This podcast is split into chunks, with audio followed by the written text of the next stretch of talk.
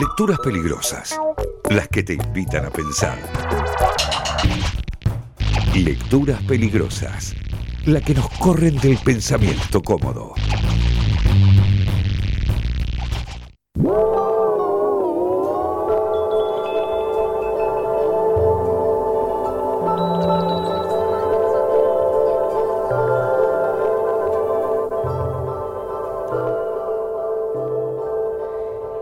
Gabriel García Márquez se quejaba de que una de las cosas que más odiaba de la muerte era el hecho de que sería la única faceta de su vida sobre la que no podría escribir. Es lo que relata Rodrigo García en Gabo y Mercedes, una despedida. Es el libro que acaba de publicar sobre el final de su padre, el Nobel de Literatura que murió con 87 años en 2014, y su madre, Mercedes Barcha.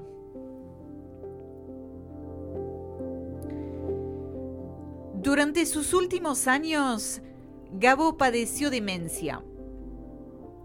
La pérdida de memoria, los recuerdos que se desvanecen, el desconcierto de quien se siente perdido frente a los rostros más familiares. Rodrigo habla del deterioro de un ser querido. Y a través del hecho de la muerte habla también de algunos rasgos de su vida. Por ejemplo, la sospecha que Gabo tenía de la fama y el éxito literarios. A menudo le parecía que el éxito no era algo que había conseguido, sino algo que le había sucedido. O la relación que Gabo tenía con su propia obra. ¿Sabían ustedes? Nunca releía sus libros temía encontrarlos vergonzosamente deficientes y que eso paralizara su creatividad. Rodrigo habla de despedida. Una despedida frente a la inevitable e inaceptable muerte. Cuando mi hermano y yo éramos niños, mi padre nos hizo prometerle que pasaríamos con él la víspera del año nuevo del 2000. Nos recordó ese compromiso varias veces a lo largo de nuestra adolescencia y su insistencia me incomodaba.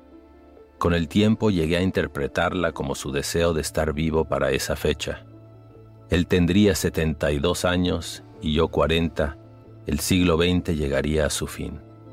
En mi adolescencia esos hitos no podían parecer más lejanos.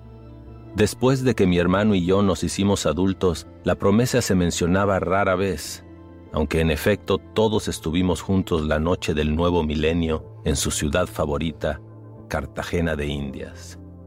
Tú y yo teníamos un trato, me dijo mi padre con timidez.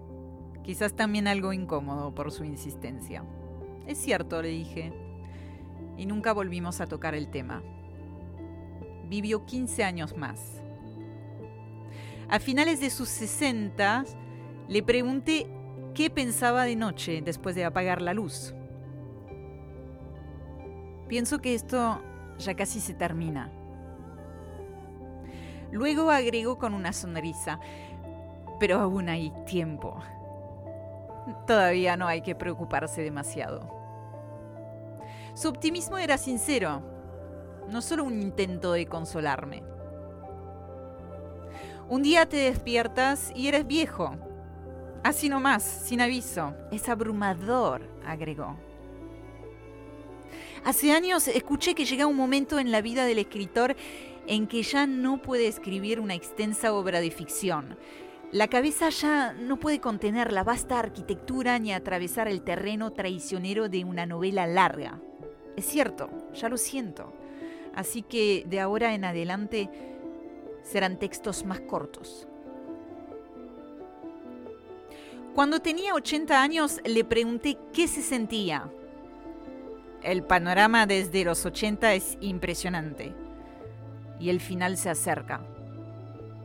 ¿Tienes miedo? Me da una enorme tristeza.